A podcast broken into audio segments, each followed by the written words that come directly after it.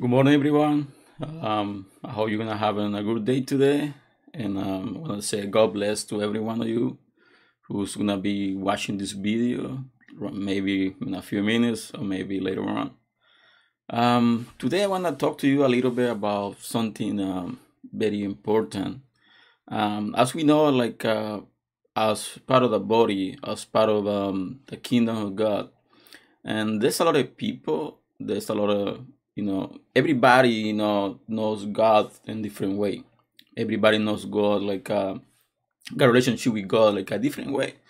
Like uh you can say let's say you and your father you and your mother and uh, you have a relationship with, with your mother like uh might be a different way like uh, you have with your father. And that's that's kind of thing with god too. Like uh everybody had different way to you know to get close to god and um, in the church there's a lot of people a lot of people got different you know the thing different they add different that you know they obey the word god like a different way too. And today i want to talk to you about something is uh is saying about the people in the he talk about a parable but he talk mostly about when you as a christian when you as like a child of god and gonna be a lot of people who grow up next to you. And um, it's like uh, matthew chapter 13 verse 24 to 29 and he talk about the parable of the wheat. And like uh, he said like in the verse 24 jesus told then another parable. The kingdom of heaven is like a man who sowed good seeds in his field.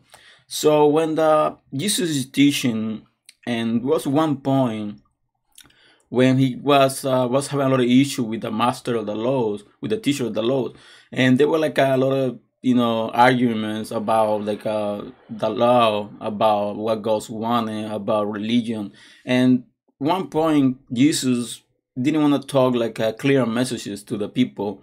He only wanted to prepare the disciples and uh, with the, the right knowledge, and uh, that's why like uh, Jesus started talking on, on parables, which is something talking about truth, but in kind of like a history at the same time. And that's very, very weird to explain uh, because it's like uh, you're talking about something specific that's real, but they're talking on something, it seems like um, imagination or something like that. So that's why, like, uh, every symbols, like, uh, it said the kingdom of heaven is like, I mean, it's called a comparison between like the kingdom and it's like a, a man who sow a good seed in his field. You might know a lot of farms next to you. I don't know where you are from. You might be from like a, a place with a lot of farms, like uh, my country. I'm really close to um to a farm place where like uh, they plant a lot of seeds, you know, for vegetables and stuff like that. To after their the husband, they take it to the to the market to sell it. That's why they do, you know, for like for living.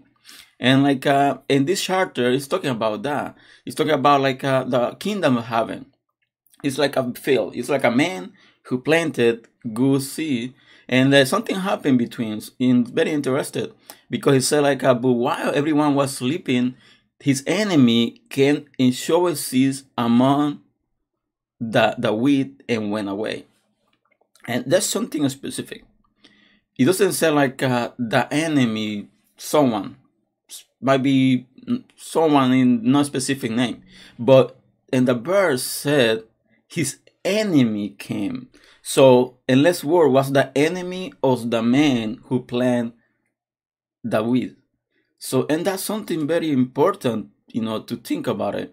Because let's say you you're working a ministry as like a preaching, as like a teaching, and we symbolize the words of God that we symbolize like uh, the message of Jesus Christ. And like you're the one who's you know preaching the word of God, who's like uh, trying to plant seed on the people to you know to make a change. But the enemy came and planted some weeds at the same time, and they grow together with the with the weed. And like uh, at the end, something happened. It said that verse twenty six, when the weed uh, spoiled and formed heads, then the weeds also appeared, and uh, you can see like above grown together and you might think like oh if like a something a weed we gotta take it off and leave like a the, the good seed on it but the owner said something different. He said like uh, on verse 26, I'm sorry, verse 27, he said the owner's servant came to him and said, Sir, didn't you sow good seed in your field? Where then did the, the weeds came from? So the servant came to talk to the owner of the field, saying like, uh, you know, sir, what happened over here? Because we are very sure we plant good seed. Why the wheat is coming out? Who came here to plant the wheat?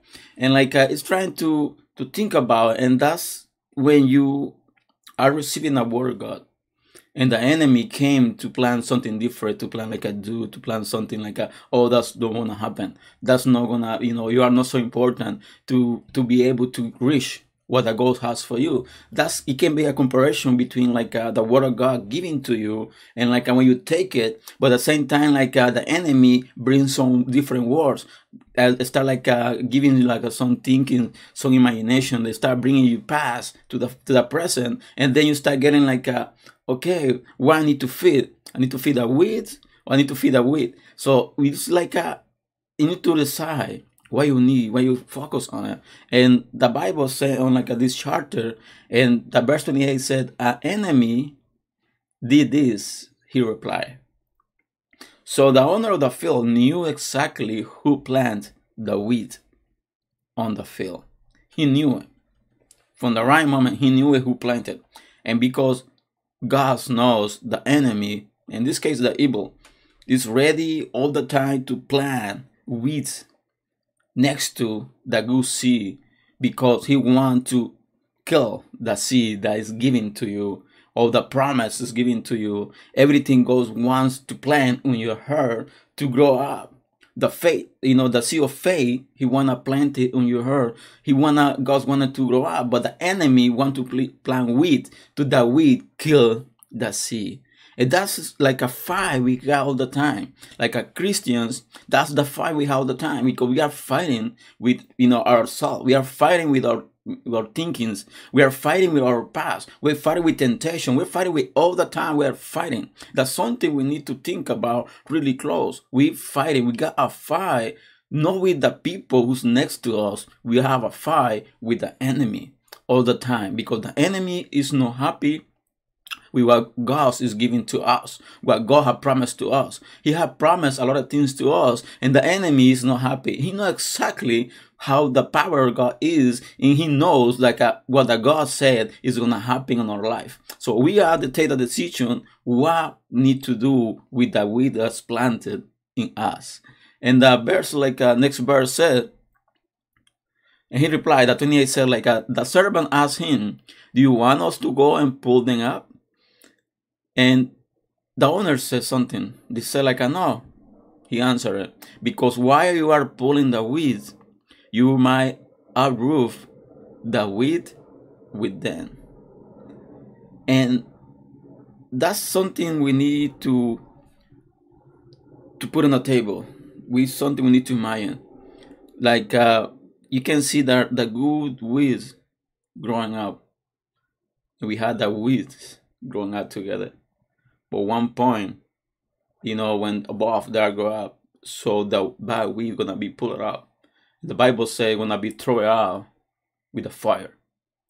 And only the good weeds they're gonna keep it, you know, for God. And that's something we need to to think.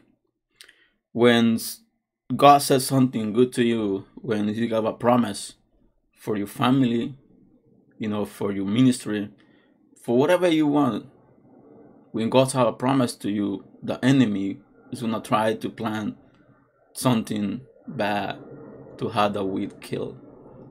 But we need to have the decision. We need to make the decision who's gonna believe to to the word of God, to the good seed that God is planting inside us, or to the bad weed that the enemy is planting in us. We got to make a decision. So the Bible said both grow up together. So by the end, God is taking care of the bad weeds and taking out. Not throw out to just get it out of the way. Nah. You can continue reading the charter. The Bible said like uh, the bad weed gonna be thrown away in the fire, gonna be fired up. And that's happening. You know, some people gonna be next to you and when I try to to say things about to you like uh, don't believe in that. You are crazy. Don't believe in like uh, Christianity. Don't believe in God. God, you know, have promised all the things to you and nothing happened. Other people's gonna say to you the evil using the people. But we gotta ask God for discerns to discern where the words came from. If came from God or came from the enemy. If the good seed is planted, is sowing or her, or the bad wheat is planted. Because the only the enemy is the only one who can plant something bad in us. But we gotta make a decision. This is not about religion. This is not about like a doctrines.